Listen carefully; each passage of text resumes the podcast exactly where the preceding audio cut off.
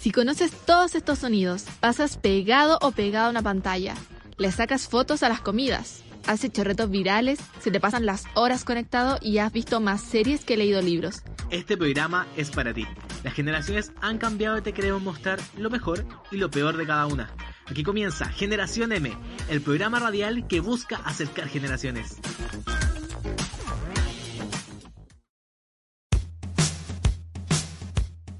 Hola, hola, hola, hola. En este nuevo capítulo les habla la Caro, yo aquí. La verdad es que estamos en la segunda parte del capítulo de nuestra primera temporada. Sí, suena un poco confuso, pero yo sé que muchos lo recuerdan, que ese capítulo lo titulamos Salgamos del Closet. Quiero contar algo muy breve de esta parte. Hace aproximadamente un año cuando hicimos ese capítulo, yo llegué a mi casa ese día, mi mamá estaba raja llorando, porque yo ya había salido del closet con todo y para todos. Eso, datos fin. Segunda parte, bueno, la verdad es que como ya estamos más que afuera del, del closet, todos los que van a conducir este capítulo, no, mentira, no todos. Titulamos esto como ya salimos del closet, en verdad salimos del closet. Así que el quinto capítulo de esta temporada se llama así. Bueno, en este capítulo me toca hacer la actividad de, este juego y comienza así, pues. Le voy a presentar aquí a la Yoa, que va a ser mi paño activa de este juego, no sé qué estábamos jugando, pero bueno. El eh, juego de ya. Bueno, si tú eres, la, activa, pues seré yo la pasiva, pero quiero que sepan que es el único, la única área en la que en verdad soy pasiva. Y bueno, ya que la Caro les contó eso de su mamá, yo les quiero contar que cuando, cuando grabamos la primera parte, salgamos del closet en la primera temporada, yo todavía no había salido del closet con mi mamá. Ahora en esta parte eh, puedo decir que ya lo hice y fue muy bacán si quieren saber más al respecto pueden preguntarnos, pero vamos al grano, les quiero, les quiero presentar a las otras personas que están atrás de este capítulo, como Mane Yáñez, Yerko Flores y Amaranta Llanos. Hola, ¿cómo están? Hola. Ya, eso vamos a estar... ¿Eso, es todo lo que vamos a hablar? Eso todo, esto es una dictadura lesbiana. Para los heteros. Ojalá disfruten el capítulo. Este es como un spin-off. Esto es un spin-off. Sí. Así que disfruten este capítulo. Vamos a comentar algunas cosas los que estamos atrás, pero cosas muy específicas, para que nos escuchen también. Así que adiós. Así como dijo el, el Jerky, pues sí, van a estar teniendo unas breves participaciones, pero muy breves nada más, por su condición de heterosexuales. Recuerden que pueden... El gusto de condicionar a nuestros compañeros.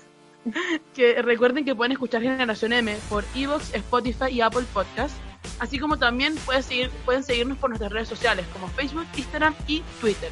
Y en este cap eh, les quiero que sepan que les vamos a pedir algunos datos sobre por qué ayer se conmemoró el Día en contra de la fobia hacia las lesbianas, gays, personas transexuales, bisexuales, intersexuales y toda la comunidad queer. Vamos a estar hablando más adelante con Sebastián Malagueño, mejor conocido como Tatán Malagueño, que es influencer y activista trans. También escucharemos sus iconos y figuras eh, o personajes LGBTIQ más favoritos. Y en este momento de crisis también no podemos dejar de mencionar las organizaciones que se encargan de visibilizar y de luchar por nuestros derechos, así como, y eso es exactamente lo que vamos a hacer, vamos a hablar también de estas organizaciones. Gracias, amiga, por, por ser tan buena paña, por ser tan partner del lesbianismo y por, ser, tan funcionales con esto. Me, me, encanta, la verdad. Como pongan aquí a la conducción a dos lesbianas y puedan sale un capítulo en dos horas. ¿Qué es eso? ¿Qué es eso? ¿Dónde se ha visto? Oigan, chiquillos, para entrar un poquito en la materia que nos va a competir en este capítulo, como dijo Joana, ayer, 17 de mayo del 2020, se conmemoran 30 años desde que la Organización Mundial de la Salud, la OMS, eliminó la homosexualidad desde como un catastro de enfermedades mentales que tenían y dentro estaba esto. En conmemoración a esta efeméride, cada año se lucha el Día Internacional contra LGBTI fobia. Y bueno, ahí tenemos contra la homofobia, contra la lesbofobia, la bifobia, la transfobia y la interfobia. Les dejo el tema hasta aquí para que después en unos segundos más nos vayamos explicando un poco más de, de qué se va a tratar más este capítulo. Sigan escuchando Generación M. Amiga, ¿vaya a la pool party este viernes? No, po, si está la embarrada con el coronavirus. Ay, pero si el COVID-19 está invitado también. Ah, ¿verdad que en el día del virus se pone buena persona? No seas como estas dos amigas. Quédate en casa, protégete a ti y al resto. Y escucha Generación M por la radio JGM y todas sus plataformas online. ¿Qué pasa si el virus muta y se pone buena persona? Es otro escenario.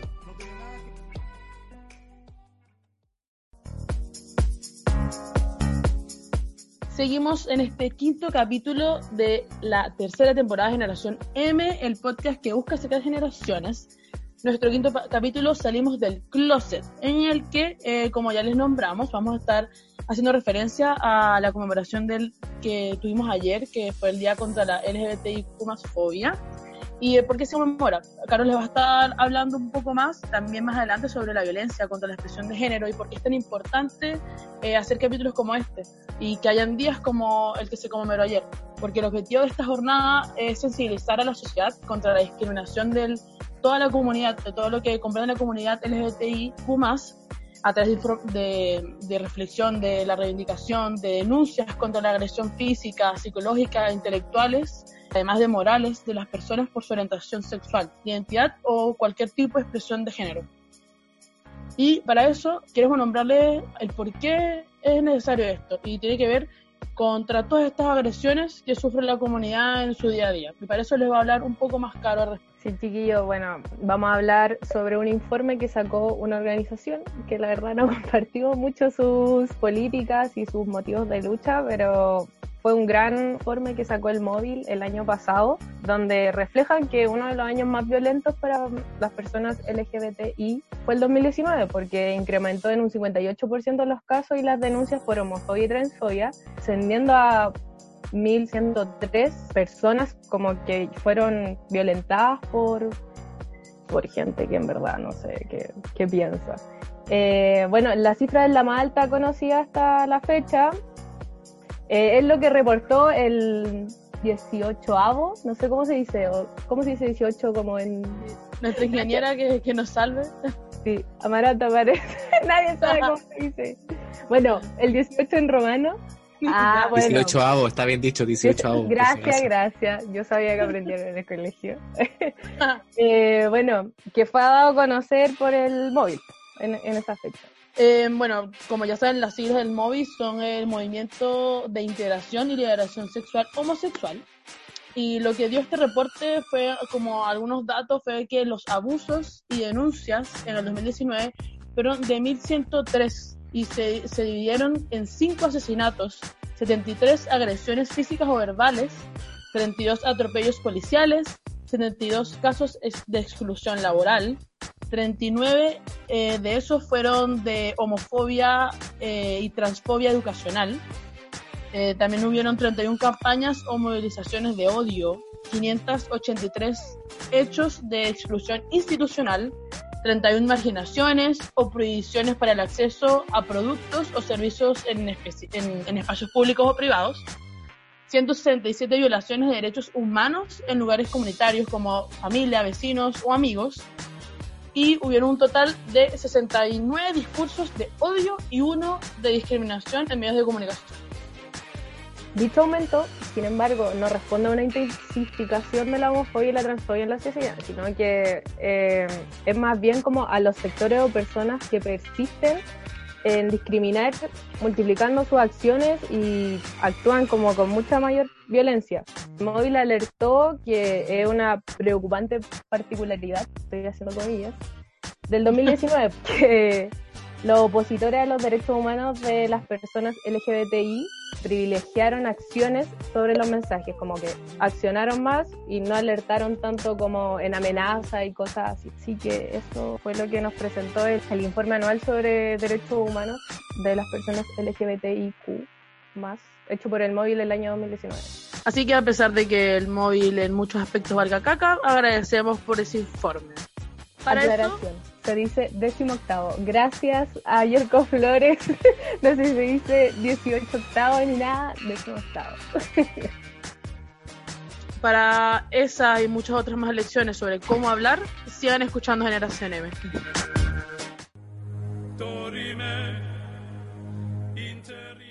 No aguanto, es que de verdad no aguanto. Pero qué onda, cálmate. Es que no aguanto un día más encerrada. Ya, hermana. Se viene el carrete después de esto. ¿Tú decís? Obvio, súbele a este.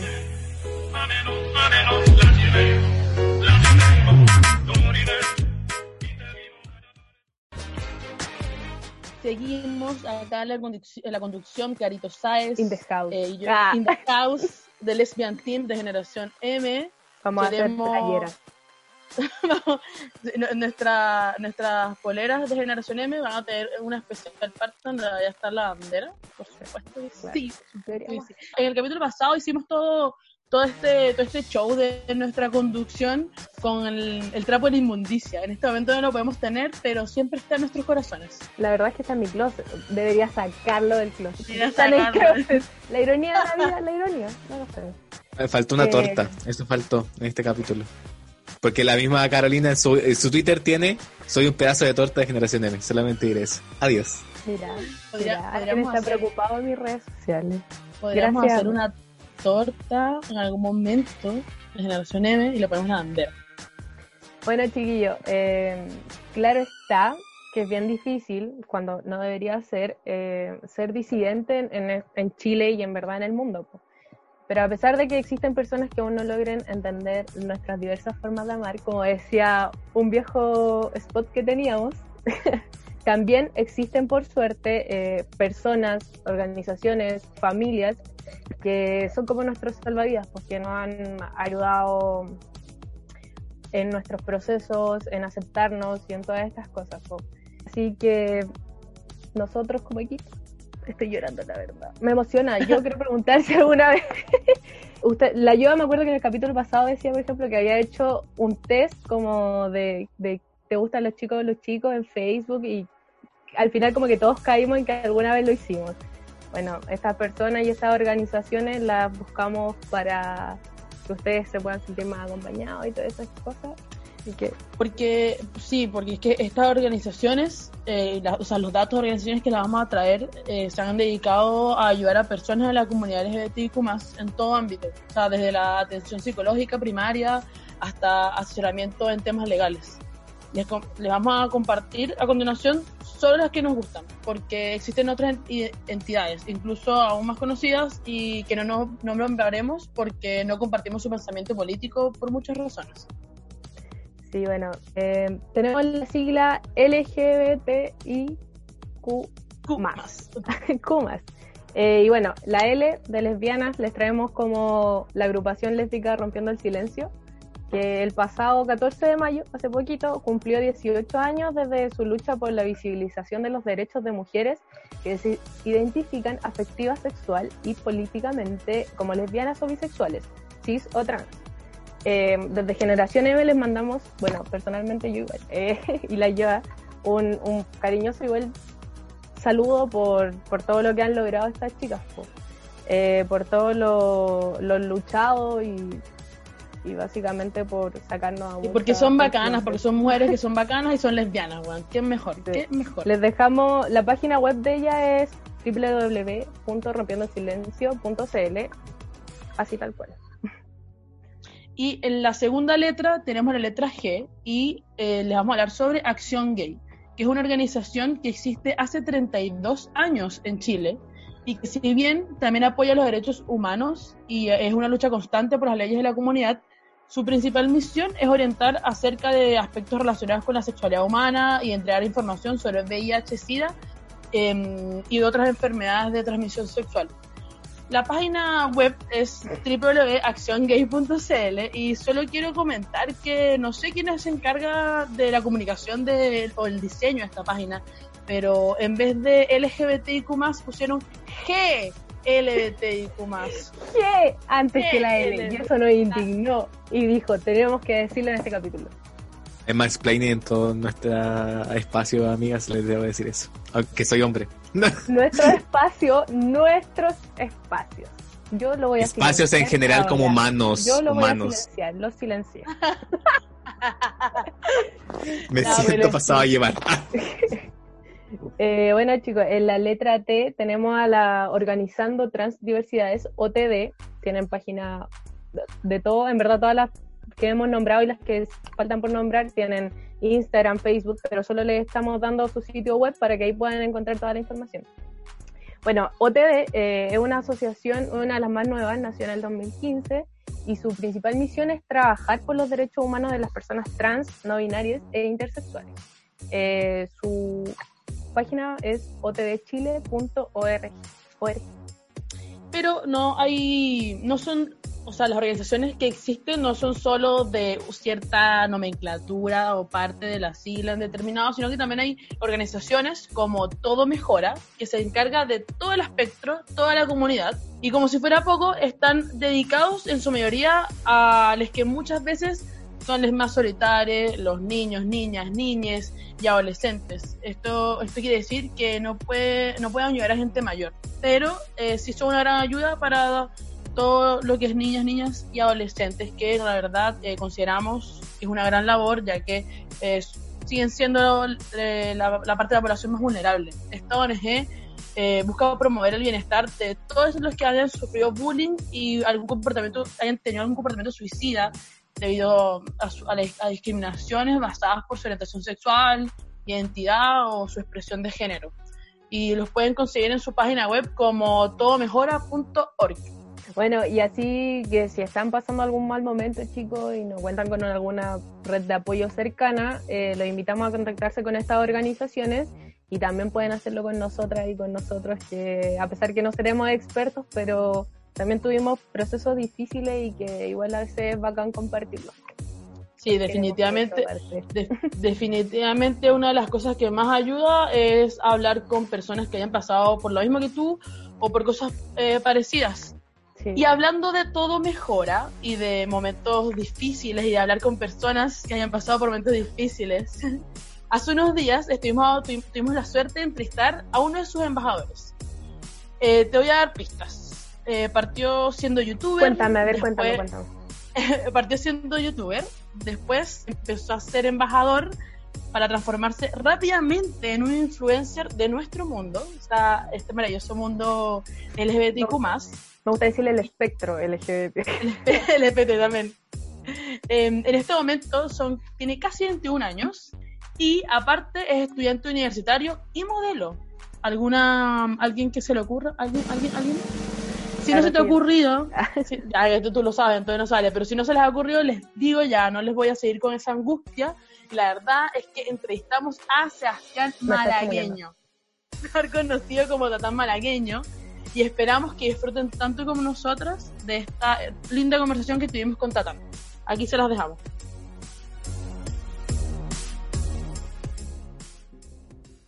Ya, voy a partir. Primero preguntarte si alguna vez pensaste que iba a ser como un referente para esta comunidad, como dónde nació esa motivación para hacerlo igual ha sido como el impacto para tus alrededores, como para la gente que está alrededor tuyo, o gente que se ha sumado como a este camino, viaje.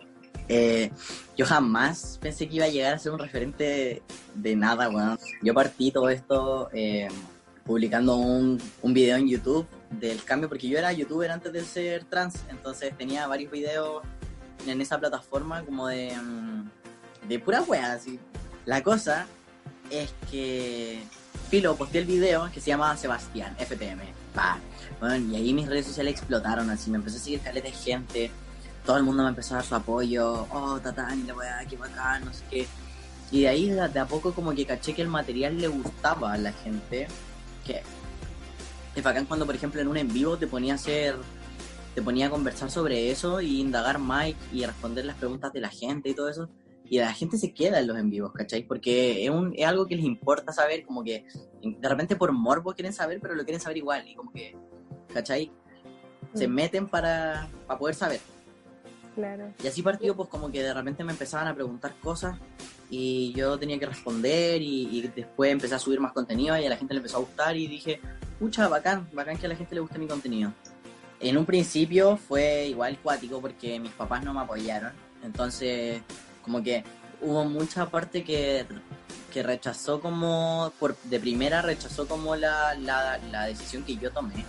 y otras personas que me apoyaron al tiro y se quedaron y han sido súper incondicionales conmigo, igual como mucha gente que se fue, mucha gente que llegó, o sea, hay de todo en el círculo, pero um, yo siento que, que para, para mis papás fue como mucho más complejo, en verdad para mis amigos, los que se quedaron y siempre fueron reales conmigo, no les costó tanto decirme Seba y nada, en verdad fue súper fácil para ellos, pero para mis papás y para mi, mi familia como más, más adulta, digamos, eh, como a- a- adecuarse al cambio, pero así como discriminación, así como, ay, tú eres trans y te vas a quemar en el infierno y cosas así, como que de parte de ellos el- nunca lo...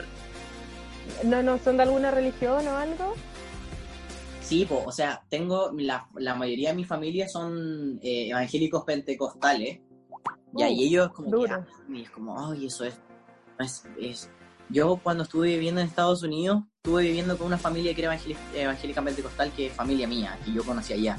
Y fue cuático, onda, son muy cuáticos. A mí me regalaron Biblias, me obligaban a ir con ellos a misa y a hacer un montón de cosas, weón, solamente porque en ese tiempo yo era lesbiana, entonces era como, te queremos sacar el demonio y no sé qué, y la wea. Pero onda de familia directa, jamás me ha tocado como, como eso, así como pasar ver y weas, no. Oye, ¿y a tus papás les costó mucho, como, cuánto tiempo aproximado como adecuarse a, a todo y en verdad empezar a apoyarte? Como, como un año y medio se demoraron. Pero yo lo atribuyo a que yo igual no fui muy presente en ese tiempo. Yo no pasaba en mi casa, salía todos los días, trabajaba mucho. Como justo empecé eh, a, a aumentar, en- fue gradual. Yo en mi transición he ido subiendo gradualmente, como llevo tantos años, y así de gradualmente he subido mis seguidores y todas mis cosas. Ha ¿Cachai? Entonces ha sido como que igual, constante y ha sido súper directamente proporcional todo. Entonces, justo cuando empecé mi transición, empecé a subir y empecé a tener más pegas y empecé a tener más eventos y empecé a tener más cosas. Entonces, no era mucho el tiempo que yo pasaba como en mi casa, ¿cachai? Entonces, filo, ellos igual tratando de hacer todo lo que podían para adecuarse, adaptarse a todo, pero igual les costó caleta. Tuvo que haber sido cuático ese momento en que reconoció tu nombre, el, nombre Sí, la primera vez que me dijo así, yo de hecho subí un video a YouTube sobre la primera vez, de la reacción de la primera vez que mi mamá me dijo hijo de la vida. Y fue un momento súper emocionante para mí, la verdad. Y, Dígame. ¿Cuáles han sido como tus referentes? Ya sea como extranjeros de acá, como por qué los admiráis Ya. tanto o si quisiste alguna vez ser como ellos o ellos. O si te ayudaron también en esta, en esta transición. De siempre, de siempre, yo he tenido dos referentes, que son dos jóvenes que yo considero los máximos del mundo trans, que sería el Jamie Wilson, que es eh, estadounidense, no, sí, estadounidense, y mm, de hecho es influencer, es cantante, toda la web, y el Gabriel Sepúlveda de acá, el Gabo, el Planeta. Y, y nada, pues eh, siempre han sido ellos dos, súper, mucho más el, el Jamie Wilson, como que Ay, sí, lo el- cacho, que es el este rubio de ojos azules. Ay, El precioso. B-Boy 6, precioso. bueno, sí, él. Sí, me encanta. Es un guachito rico. La verdad es que lo- uno lo cacha así y en verdad es... ay, Bueno, es que canta una muy weá de que yo bonito, lo canta miro muy y yo bonito. digo, yo digo, weón, quiero su cuerpo, quiero su operación, quiero su barba, weón. Es para el hoyo, Y canta muy lindo, así me- canta muy lindo. Y más encima, weón. Así que como que él siempre ha sido mi, canta ese weón, siempre ha sido mi referente, lo admiro caleta, ha sabido salir adelante y eso que él ni siquiera tiene el apoyo de su familia, pues weón. Y ha logrado salir adelante, entonces yo a él lo encuentro un máquina, weón. Queremos recordar a quienes nos están escuchando que estamos en entrevista con Sebastián Malagueño, mejor conocido como Tatán Malagueño, youtuber, influencer y activista trans. Dentro del proceso de transición, eh, ¿tienes algún momento que consideras que haya sido como el mejor o el peor momento como de Eh, todo ese proceso? Yo creo que ahora estoy viviendo mi mejor momento. ¡Oh! Estoy- 14 de mayo sí. 2020. Por lo, menos hace, por lo menos hace un mes que estoy viviendo mi mejor momento, la, la mejor versión de mí, como que decidí que, que, no, que me tienen que empezar a dejar de importar las cosas físicas. Aparte, eh, me está saliendo barba, weón, mi cara está angulada, la voz ya, ya no prácticamente la, ya nadie me confunde y, y siento que vivir toda esa etapa de que la gente no sepa qué chucha erí y de que la voz no sea o no te salga barba o vivir todo ese proceso weón, tenés que ser muy valiente para vivir todo ese proceso porque es súper largo, weón, y nunca sabéis cuándo vaya, vaya a empezar a cambiar o, o nunca sabéis cuándo te va a tocar a ti. Porque mira a todos tus amigos trans y es como puta la wea porque a él le sale más rápido que a mí. O... Entonces, siento que mm, creo que creo que ahora estoy, estoy en eso porque estoy viviendo la etapa de que ya no me importa nada, de que me siento mucho más hombre, ¿cachai? Siento que, que lo parezco, que lo soy, que ya nadie me puede decir nada porque más encima tengo todos mis documentos cambiados, weón. Logré cambiar mi nombre en la universidad, weón, ya tengo todo así, todo. Entonces digo, es como loco, es momento de empezar a vivir. Eh, ya. Y mira, yo pensando que el COVID nos detiene a todos, a Y Seba a mí- bye como avión. Encontré hasta el amor, weón, así. Eso. que- Pleno COVID. Yes. Al pleno COVID, weón, Comprando mascarilla. Ah. Eh, ya. Me pasó el alcohol gel y hicimos sí, clic. eso. Como que lo tiró, sí, porque no se pueden tocar. Igual, ¿se te ha presentado alguna complicación como con la contingencia? ¿Cachai? Como en tu tratamiento o, en, no sé, por ir a comprar la testosterona o alguna cuestión así.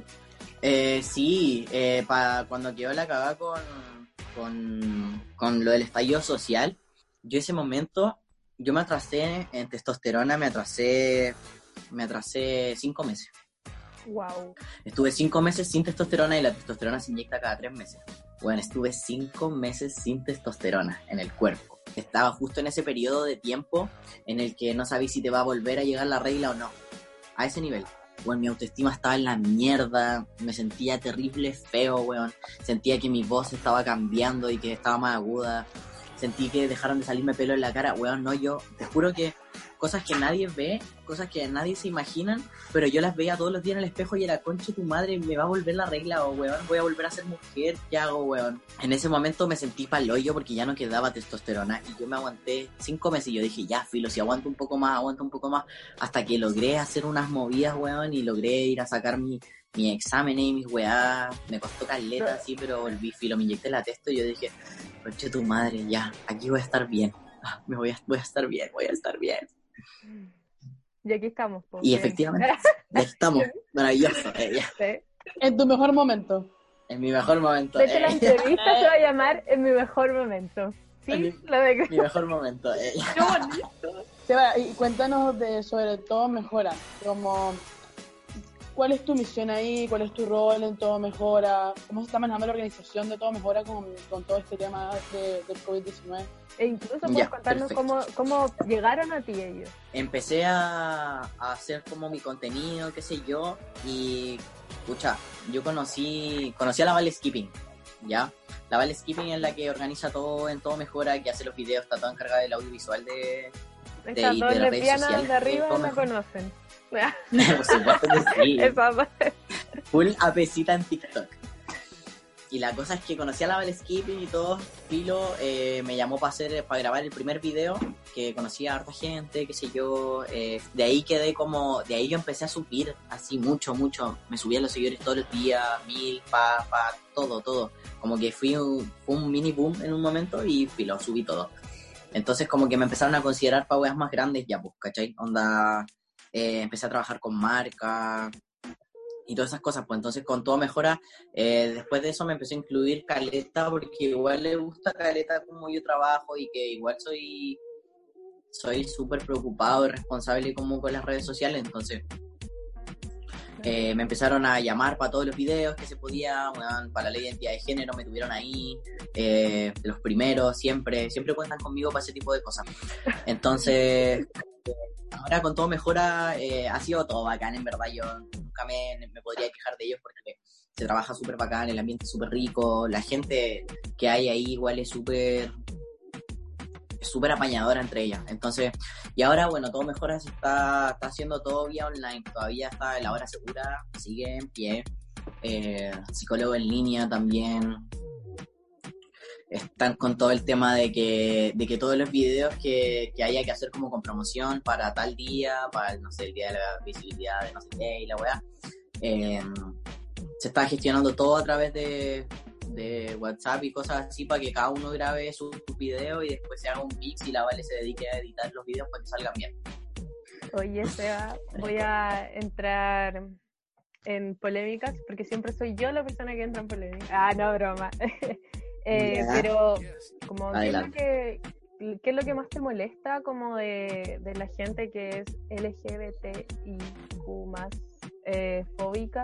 ¿Creéis que ya están como, weón, modernízate, como estamos en el siglo XXI, XXII, ya no sé cuánto? ¿O como que, qué les diría y como...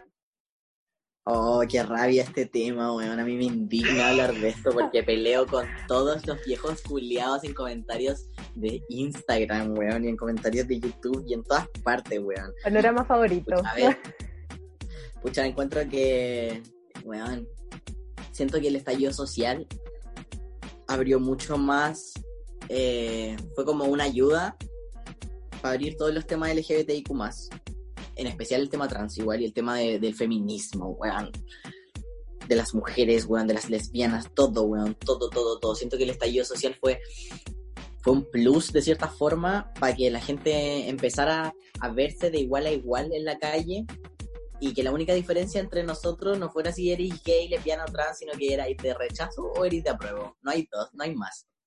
Y, y empezar a, a mostrar etiquetas y cosas así es tan innecesario. Siento que todos pertenecemos como a lo mismo al final y que, no sé, weón, hay que ser nomás porque es como yo, weón.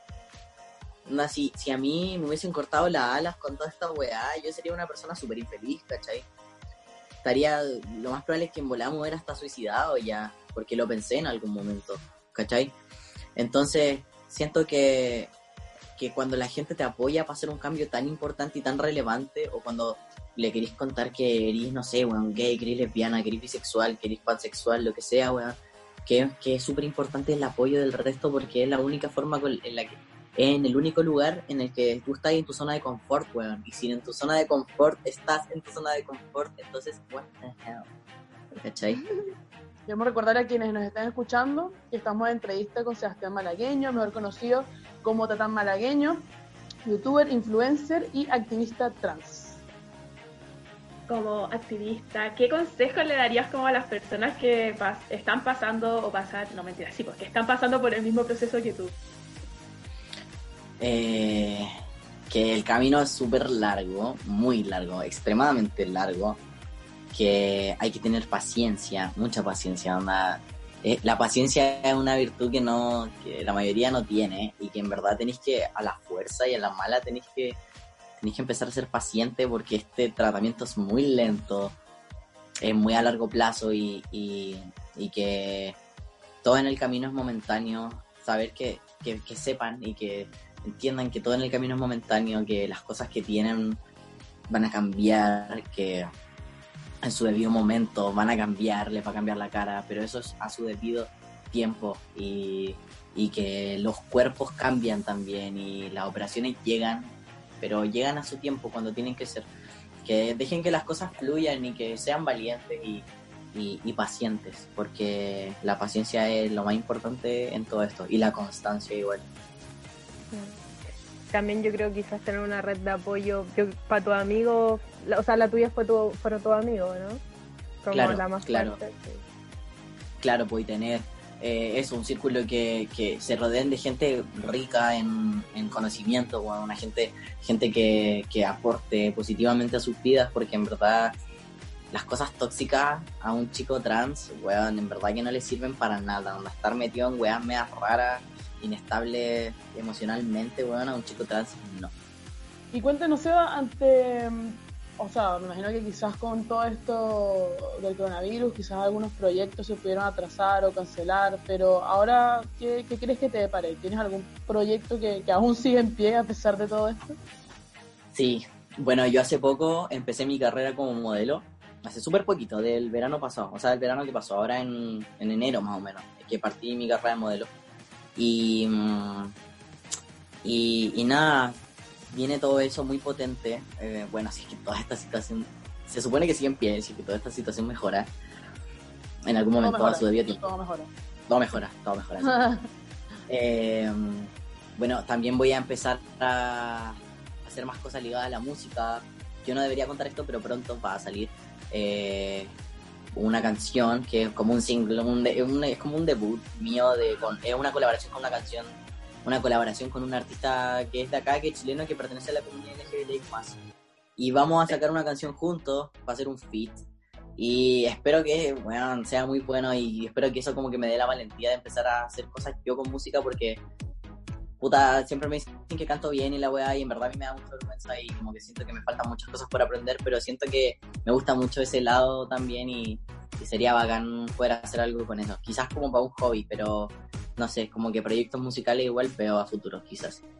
Oye, Seba, una pregunta que se me acaba de ocurrir. Ah, como Dale. tú de, de chico, como ¿qué querías hacer de grande? Como, ¿queríais ser modelo, cantante, influencer, todo? No, Todo no, un nunca pensé en ser influencer ni chiquillo. nada. Yo cuando tenía como 6 años, me acuerdo, perdón, que soñaba con ser famoso.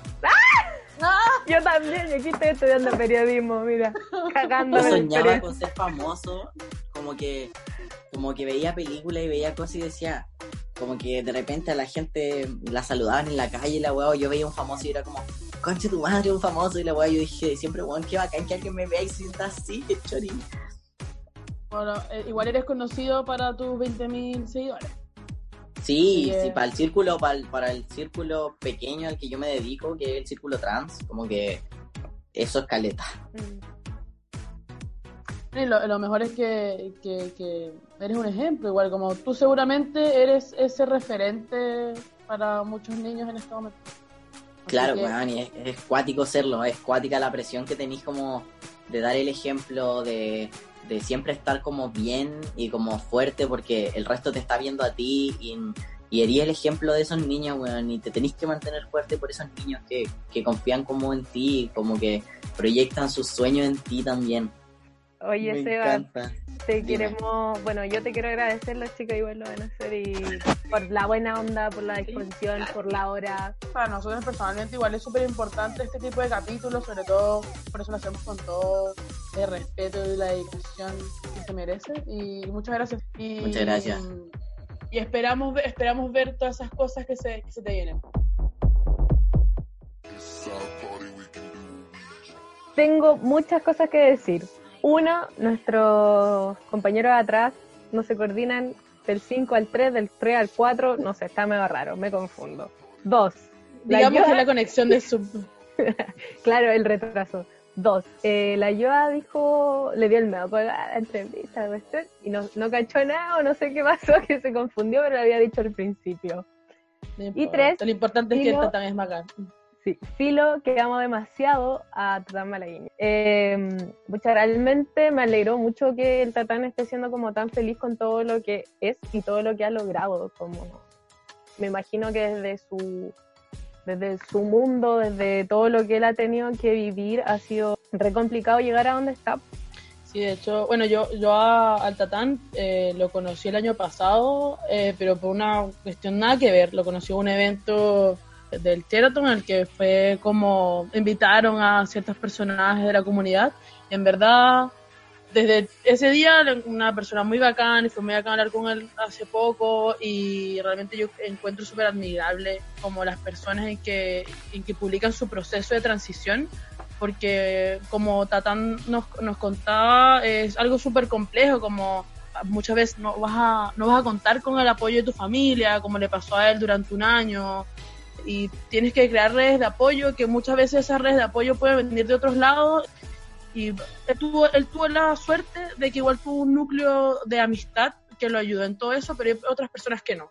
Entonces, historias como la de Tatán eh, hacen que haya más otro, otros niños, otros niños, niñas, niñas, adolescentes, en que se inspiren a hacer su transición y a sentirse a gusto con sus cuerpos. Así que Aparte juro- muy lindo, porque respondió al tiro cuando le hablé y él es muy motivado por cómo educar y, e instruir en este mundo Es y buen- compartirlo. Y, y- ay, ya, Filo, lo quiero. queremos. Falta la Mane nos acompañó Filo. en esta entrevista y la fue muy, yo creo que es la entrevista que menos nos ha costado conseguir porque nos dijo en un comienzo Oye, eso- que no sé si suena bien eso. no, pero pero no, pues porque La verdad, amigas, que- porque no nos conoce nadie, ¿cierto? Por eso no, no, no, no hay entrevista. Está bien, está bien. Voy a llorar eso- en mi pieza, pero Eres muy feliz como ayudando a la gente, claro, es un compromiso, como dice la Mane, como que no le da color. Y lo quiero por eso. Gracias, agradecemos nuevamente al Total y a todos los que hicieron posible la entrevista. Pero les traigo la- el momento bacán, mi parte siempre ha sido mi parte favorita porque uno se truquea aquí. Entonces, acá hay todo, todo, no, y música, música, no sé qué. Les traigo la canción que en verdad yo creo que a toda mujer que han visto con otra mujer en alguna cosa romántica, así como, no sé, tomándose la mano, su- sus miradas, sus cosas locas, que de más se la han cantado, o si no, que lance la primera piedra el que no la haya cantado o no se la hayan cantado. Ya, yo siempre la canto, porque molesta a la gente. Así Ah. que ahora les voy a traer al Yerko ahí para que les truquee la canción, porque a pesar de ser y hacer más mansplaining, ¿te habían dicho? ¿Sí? Es que Yerko Sí, es periodista musical, no lo olviden. Siempre Experto. es muy buen periodista musical, la verdad. No importa, puedes hacer tu mansplaining aquí tranquilo. Puedo dejar en claro que no es más planning porque no estoy. Ustedes me dieron el pase, yo no estoy haciendo nada. Estoy aquí solamente por mis conocimientos.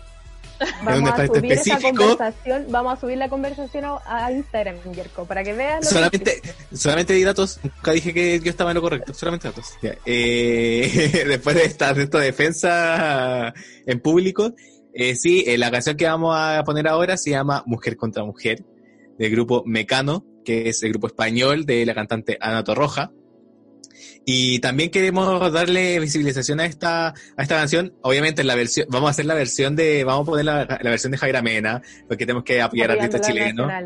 Exacto. Eh, esta canción es muy importante. Sí, ahora está en español. Ya es, es mitad española. Porque en un momento sale hablando como español.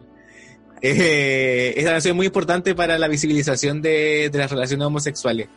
Y sobre todo en España y en el mundo hispanohablante. Eh, fue número uno en diferentes países. eh, fue una de las primeras canciones españolas en hablar del tema y no ocultarlo. Porque los mismos creadores decían que la, la canción era de una relación eh, homosexual de dos mujeres. Entonces es importante también esta canción, yo creo que para la a lo mejor la generación más antigua. Así que eso, para que escuchen esta canción que se llama Aquí se unieron las Mujer. dos generaciones. Sí, exacto. Nada tiene de especial, dos mujeres que se dan la mano. Gracias. Joana, dame la mano virtual. Vamos a la canción.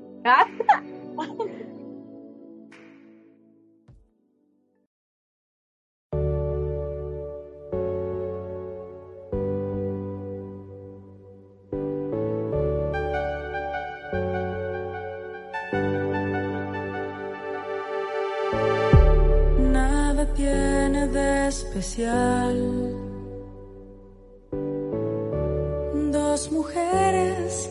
Se dan la mano. El matiz viene después.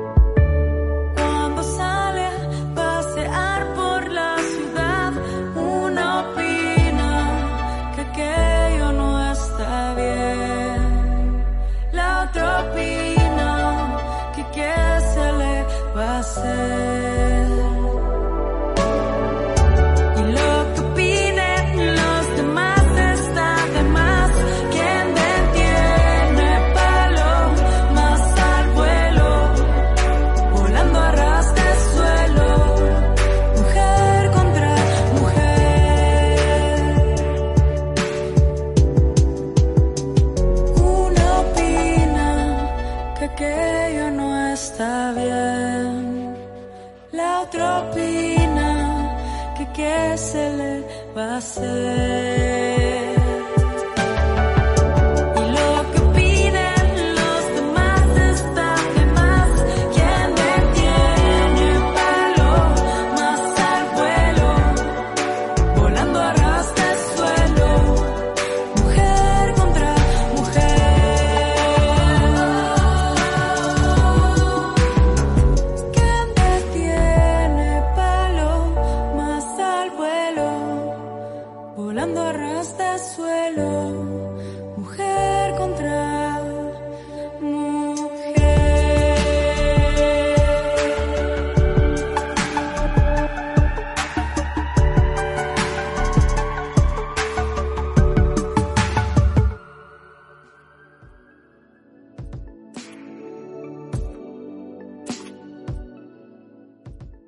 Seguimos con generación M. ¿eh? Me gusta hacer esa voz como de radio. Seguimos con generación.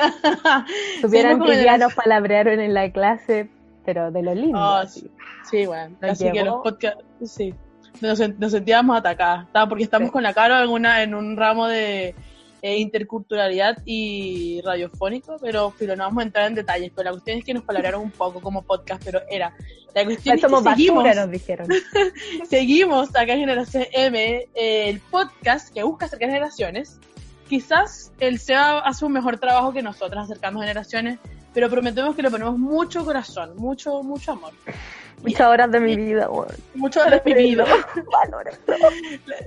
¿Sabes que Escuchando el SEBA se me vinieron a la mente todos esos personajes, íconos, figuras que nos han inspirado no solo a salir del closet, sino a aceptarnos como somos. Y no sé, me, pregunto, ¿tú cuando eras pequeña o te inspiraste o te hizo, te ayudó alguien, algún personaje a, a salir del closet o a aceptarte, Carito? Mira, eh, la verdad es que yo, para mí, Katy Perry, ¿por qué es tan importante? No sé, es que desde que entré al mundo del pop, que fue en el año 2009, yo tenía 10 años, eh, como que se me empezó a abrir este mundo medio rosado, medio unicornio, empecé a conocer las diversidades. Y así fue como Katy Perry, a pesar de que sea heterosexual y todo, para mí es súper importante como en temas de la comunidad y, todo lo que ella ha apoyado y la quiero mucho.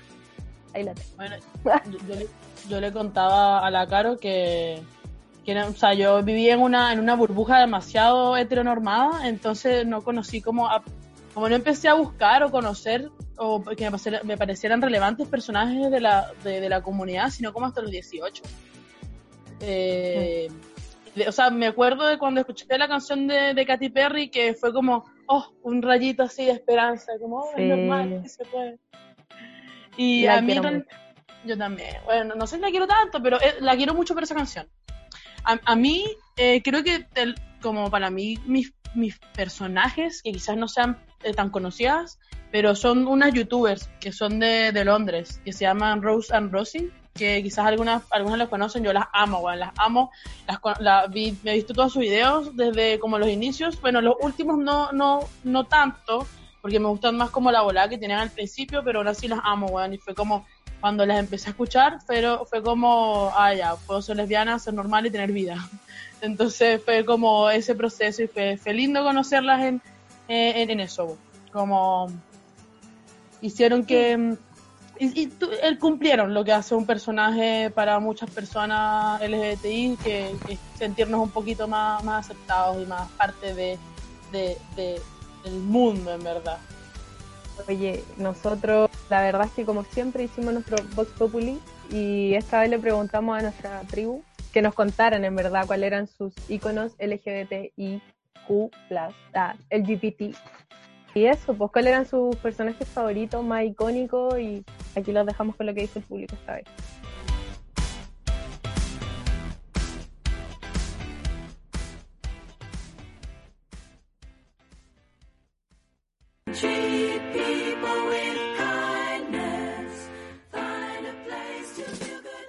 Personajes que más me gustan eh, son varios, así como que ya, Freddie Mercury lo amo, ¿cachai?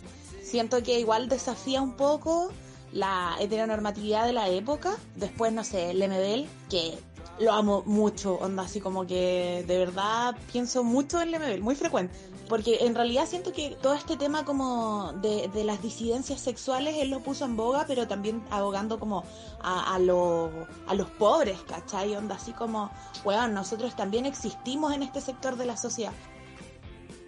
Para mí, como icono LGBT, no es como que necesariamente haya sido activista como por los derechos de la comunidad, pero sí que haya sido una persona importante. Ya, primero que todo es Gabriela Mistral, obvio. y creo que ella rescata demasiadas cosas que a mí me gustan como en cuanto al, al- a la lesbiandad. Encuentro que es muy bacán la Gabriela porque se escapa caleta como de los cánones homonormados, que era como, como que las mujeres eran como masculinas o como camionas o machos o etcétera. Era demasiado adelantada para, para su época. Mi icono favorito es, y yo creo que siempre va a ser la Lady Gaga. crecí con ella, con sus letras, su música, sus referencias. Eh, justo empezó a sacar música cuando yo estaba entrando a la adolescencia y disco tras disco la seguí escuchando y me seguía identificando, me seguía sintiendo acompañado. Eh, conocí a otras personas a través de su música y hasta hoy día todavía la sigo escuchando de las que más escucho y la voy a apoyar siempre porque, porque fue un pilar fundamental en, en aceptarme como cola. Pucha, icono favorito, así como un icono popular. Ah, puta, no sé, pues varios iconos gay, weón. Mm, Rihanna, eh. Mi icono de la comunidad LGTB es Lemebel porque como parte de una generación entera que creció viendo los canales nacionales de la tele, tenía, de niño tenía esta idea de que ser homosexual en el fondo significaba ser un recurso humorístico en las teleseries. Pero tener la posibilidad de, de leerlo a él en mi adolescencia más temprana me demostró cargar con tus amores a pesar de todos los estigmas no solo no merece las burlas, sino que es digno de respeto.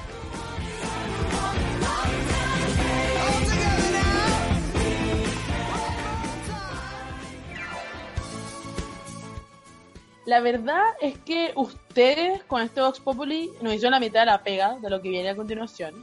Ya nombraron algunos de los personajes, íconos de la música, de la televisión y hasta youtubers, que bueno, no- nosotros también mencionamos youtubers, yo lo mencioné, que han sido actualmente y siguen siendo inspiración para personas de la comunidad LGBTIQ+. Pero queremos nombrarles y contarles un poco sobre est- estas otras figuras eh, que quizás no escuchamos ahora por Spotify o las vemos por alguna pantalla, pero que son figuras que gracias a ellas podemos hacerlo, que gracias a ellas podemos estar defendiendo nuestros derechos como personas LGBTIQ libremente. Quiero destacar que la Yoa hizo comillas, pero no las pueden ver, pero por eso ahora decimos que hacemos comillas. de nosotros ahora. Eh, porque la verdad es que nosotros podemos hacer este capítulo y publicarlo y esperemos que no nos pase nada, ¿cachai? Como, y sabemos que quizás no nos va a pasar nada. Pero lamentablemente todavía sigue siendo ilegal en algunos países, en 71 países para ser exactos. En 8 todavía se penaliza con pena de muerte y es como, no me cae en el cerebro así como año 2020 y todavía pasan estas cosas. Aparte, en algunos países la condena como por algún acto así en público, puede ser, onda, por un acto de amor, ¿cachai? Así lo vemos nosotros, pero por un acto aberrante para ellos puede ser de hasta de 14 años de cárcel. Palo yo, palo yo, Bueno, palo si yo, te echáis ir de la mano, No, Sí. bueno, chao. O sea, e- e- es, cuático que ya nosotras acá y en otros países nos da miedo andar de la mano o hacer muestras, expresiones tal cual de amor o filo de sexualidad en la calle eh, con una persona de tu mismo sexo por miedo, por miedo a las agresiones, eh, pero estas personas literalmente la ley, el Estado te castiga por, por ser, dis- por ser diferente. Porque acá otra cosa es que te castiguen las mismas personas que son como nosotros, ¿cachai? Claro, Que claro, pero, también- pero se supone se supone que hay una ley que después va a castigar a esas personas, se supone. Pero bueno, o sea, sabemos que no es así. Es por eso, sobre todo es por eso que se valoran a las personas que utilizan el gran alcance que tienen sus plataformas para defender los derechos de la comunidad. Estas personas, para comenzar a nombrarles algunas, quiero empezar con dos figuras eh, chilenas que a través de su escritura crearon espacios seguros para personas de la comunidad. Y estos dos grandes personajes son nada más y nada menos que Gabriela Mistral y Pedrito Lemebel. Estoy haciendo Pedrito. Lemebel. Pedro El Lemebel- pana, el pana Lemebel. O sea, quiz- quizás para, para ustedes, eh, o sea, hablar de Pedro Lemebel y Gabriela es como súper redundante, pero creo que hay muchas cosas importantes que la gente, o sea, no- la gente no sabe sobre su vida, o sea, quizás los leen, pero no sabe de su vida.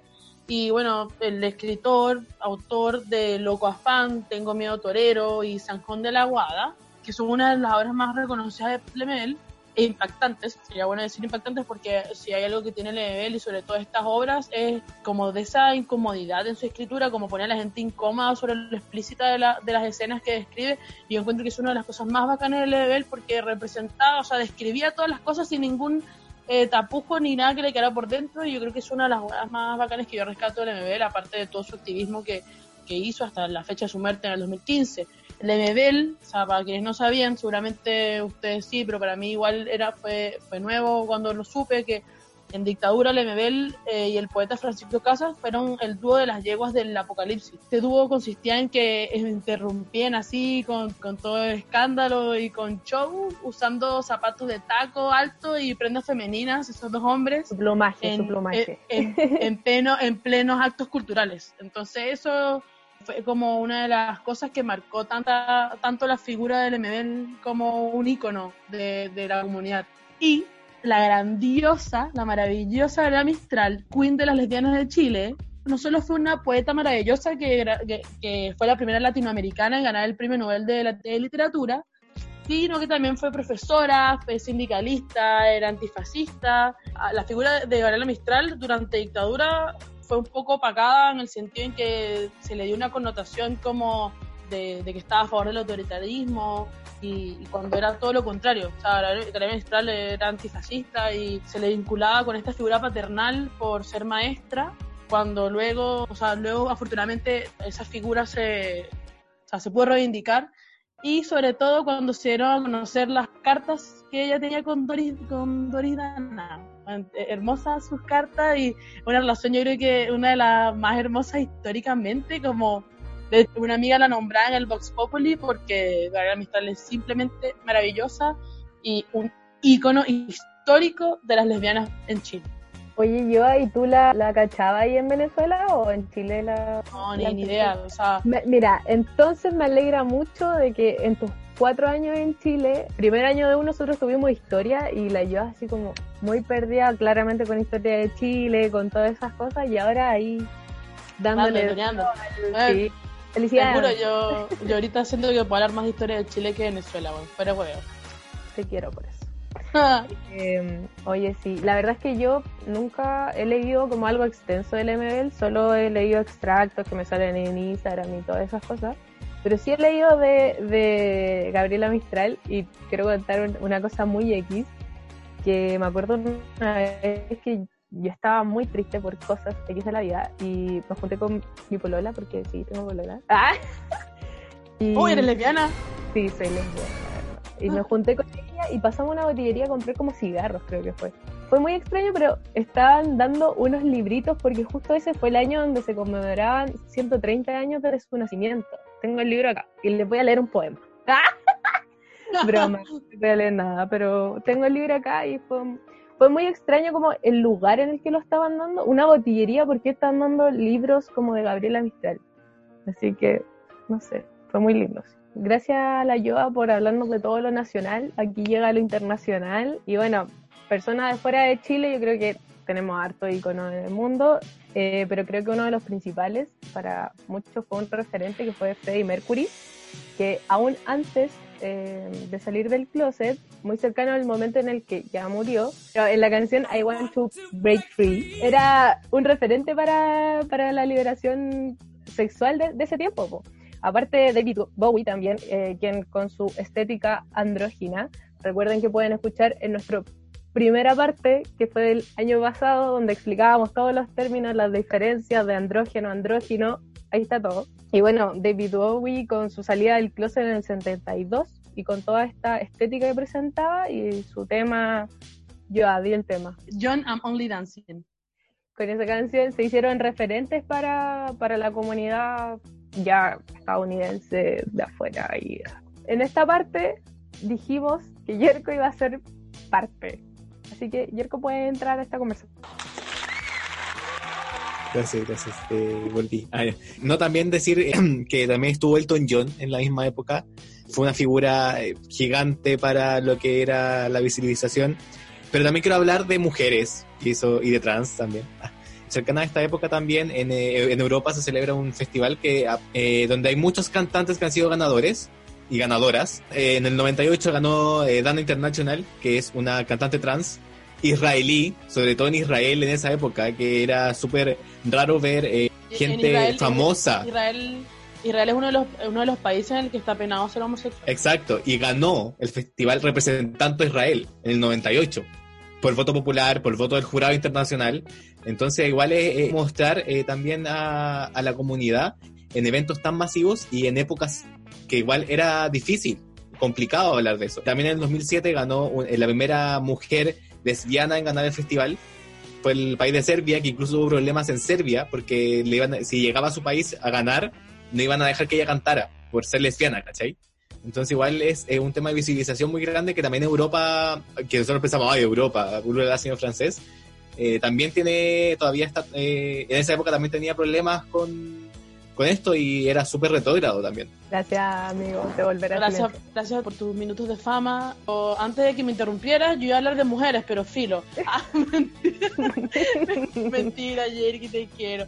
Gracias, de hecho, yo iba a decir que no es que me, que- no me- no es que me quiera poner competitiva, pero habíamos nombrado a más hombres que mujeres y les quería hablar también de mujeres. Pero, por ejemplo, entre ellas quería nombrar también a Elizabeth Taylor, eh, quien dedicó gran parte de su, de su vida eh, a luchar eh, por la igualdad y también eh, una ayuda muy activa en todo lo que fue la investigación contra el VIH y el SIDA.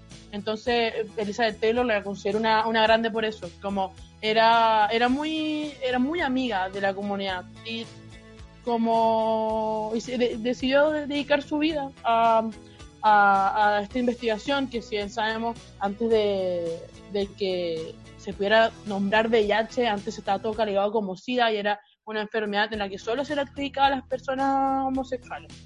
Entonces por eso ¿Puedo seguir? Elizabeth Taylor, sí, adelante por favor. Quiero decir algo. Tú sabes, tú sabes que eres la activa en esto, así que dale. Gracias, amiga. Por eso, yo llevo. Solo, este- solo en esto, solo en esto quiero. Mira, si nos ponemos a recordar que solo en esto, yo no voy a decir nada más. Me voy. Pues, pues, Mira, es que si lo recordamos, yo sé que no eras la activa, weón. Fuertes declaraciones. Espérate. Se está palabreando gratuitamente en este mes. Es que tengo imágenes por ya, filo, después lo conversamos. no me acuerdo. Estábamos un poco extrañas ese día. Les quiero hablar también, siguiendo con las mujeres de que han sido íconos para todos. Íconas, ¿se puede decir íconas? Está mal dicho. Eh, no sé. Bueno, ¿cómo vamos a dejar de hablar de Madonna y de Lady Gaga? Yo creo que, bueno, lo que pasa que yo creo que Madonna ha sido una de las primeras como en quizás no ser parte de, la comunidad, pero sí de demostrar su apoyo a todo esto, partiendo porque, por ejemplo, de chica tuvo a su profesor de baile, Christopher Flynn, que fue un hombre abiertamente homosexual y que le enseñó muchas de las cosas que sabe ella pues, y que al final se reflejan en todo lo que han sido sus videos, su, su baile, su estética, su... Sobre todo se reflejó la influencia de Flynn en esa presentación icónica en TV con- en la que se besó con Britney, por supuesto. Pero la cuestión es que ese fue un momento icónico y de todas formas Ma- Madonna... Acá quiero hablar del pasayer, po, porque estábamos hablando de eso recién. Madonna sí se consi- o sea, sí es de esas artistas en que admitió ser abiertamente bisexual, ¿o no? Eh, sí, sí, eh, hay entrevistas eh, en la cual se dice que eh, se- ella se considera bisexual, al igual que Lady Gaga. Lady Gaga también se considera bisexual dentro de- del ambiente. Oye, siguiendo con Lady Gaga, perdón por dejarla tan al, al debe, pero bueno, también yo creo que junto con Katy Perry me pasó que conocí al tiro a Lady Gaga. eh, en ese tiempo era como la lucha de, de quién era mejor. Ya no se hace eso porque las dos son maravillosas. Y en verdad nunca lo hice. Pero, ¿por qué es considerada por sus Little Monsters icónica? Pues ya tiene canciones Fortis Way, tiene que, que básicamente la han convertido en un himno, sobre todo esa primera parte donde dice como Sainted DNA, como no está en tu ADN, es una cosa muy rara que la gente que cacha inglés traduce bien y importante. Don't be a drag, just be a queen. Solamente. Ah, Lady Gaga, sí, yo creo que es muy bacán, sobre todo, por, a mí una de las cosas como que más me impactó Lady Gaga fue esa entrevista en la que están, en ese momento estaban como los rumores en que si era hermafrodita o que weá, como que si era eh, parte de la comunidad o no, y la postura de Lady Gaga en esas primeras entrevistas fue como de, bueno, ¿por qué me preguntas esto? Como, ¿cuál es- ¿Qué tienes importante? ¿Por qué me preguntas? ¿Qué pasa si lo soy? Eso fue algo que me impresionó de Lady porque eh, para ese momento, si bien ya el espectro está eh, mucho más, eh, era mucho más visible, eh, todavía, o sea, no se puede conocer el, el gran impacto que tuvo ella, por ejemplo, y lo que la diferencia que hay de ese momento hasta ahora. Y claro que luego Gaga en sus entrevistas reiteró que no era hermafrodita porque pues no lo era, eh, no lo es, pero esa postura, esa postura es la que exactamente necesitan ver eh, niños, niñas y adolescentes. Oye, efectivamente estaba en lo correcto y es Same DNA, Born This Way. Eso, eso quería decir, rectificarme, que es. Ah, ya, eso, lo quiero. Sigue, que siga, Ah, bueno, por ahí, por ahí nos dicen por interno, yo creo que es súper válido rescatar que el mejor capítulo de Glee es el de Lady Gaga, para todas las personas que son fans de Glee, eh, eh, guau, junto con el de Britney, dice Jerko. Y el de Madonna, y el- no, sale. Son Yo, capítulos yo creo que yo creo que un capítulo de Glee sería más que escuchado, ahí la dejo, ahí la dejo. Sí, ya, apaño, apaño, se arma. Pero miren, yo, yo quiero, quiero cerrar esta parte de los iconos, personajes, figuras LGBTI, eh, reiterando lo importante de estos iconos. Y lo quiero hacer de la siguiente manera. Imagínense ustedes, chiquitos, chiquitas, chiquites, eh, en, y ven en la televisión, su papá les pone en la serie y todo, y ven en todos los lugares, en, o sea, en todas las, en todas las representaciones, solo personas heterosexuales, solo personas de, de sexos distintos eh, dándose muestras de afecto. Y tú sientes muestra, sientes afecto para alguien de tu mismo sexo. Sean lo confuso que es eso, sin ver eh, alguna alguna eh, alguna figura LGBTIQ más, es, es penca, es muy penca. Yo creo que por eso es que son tan valorados estos íconos, estos, estos artistas, eh, de la índole que sean, porque mm, aunque, aunque puedas verse un poco como vanidoso quizás, esa, ese, mm, ese podio en el que se ponen a los artistas es súper importante para la niñez de muchos niños, niñas y adolescentes, weón, en verdad, como eh, ayuda a, a, hacer- a que se sientan aceptados, a, a que piensen que tienen un lugar y que... Que no son los bichos raros. Que no son los bichos raros y que si nacieron así está bien y nadie los tiene que culpar por eso. Yerko quiere la palabra. Solamente decir esto, pero es una cosa muy cierta que la cultura al final todos consumimos cultura y la cultura tiene que ser diversa por lo mismo. Entonces tenemos que representar a todo el mundo, todo el mundo tiene que ser representado en la cultura para poder sentirte identificado, que es lo que dice la yo. Y entonces igual estos iconos, estos iconos sirven para eso. Lo mismo que en las series, en las películas, no sé, me acuerdo ahora, me, acordé ahora del primer corto de animación que mostraba a un niño, a dos niños eh, gay como dentro del corto, ¿cachai? Que se llama In a Heartbeat, que es muy bonito, véanlo. Ay, Eh, Ganó el Oscar. O un Sí, el- no me acuerdo. El- no me acuerdo No cuál de los dos premios. Pero No eh, eso es, eh, exacto, es mostrar, es mostrar que todo existe y que todo está bien, nada está mal, como todo es normal y, por, y, y la visibilización es importante dentro de la cultura. Excepto, na- todo es normal excepto el machismo y la pedofilia, gente. Exacto.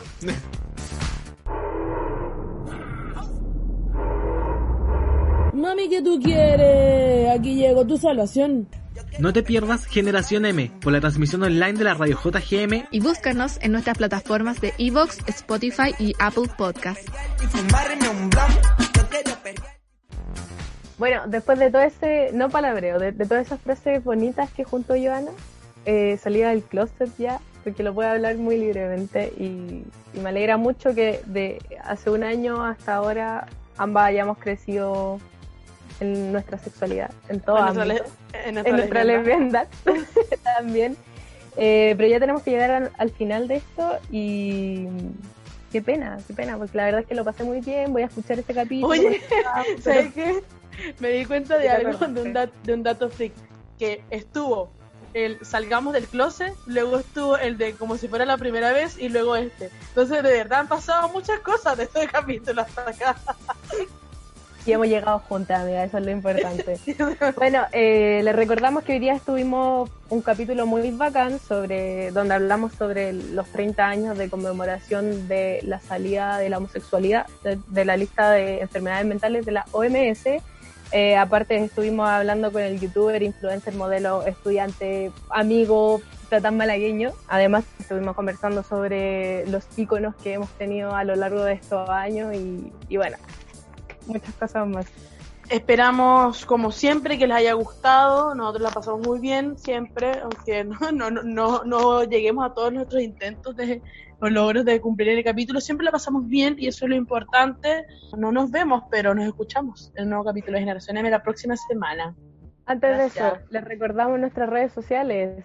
Síganos en Twitter, Facebook, Instagram, prontamente TikTok, lo estamos preparando con todo, promesa. Ah, no, es broma. Y por todas nuestras plataformas online. Eso. Además, Eso. no se olviden de escuchar la transmisión especial de la JM en la casa. Aquí termina Generación M. Recuerden contestar sus WhatsApps, avisar cuando lleguen, cambiarle la clave de Netflix a tu ex y no hacer ghosting. Que el matapagos los proteja y nos escucharemos en el siguiente capítulo.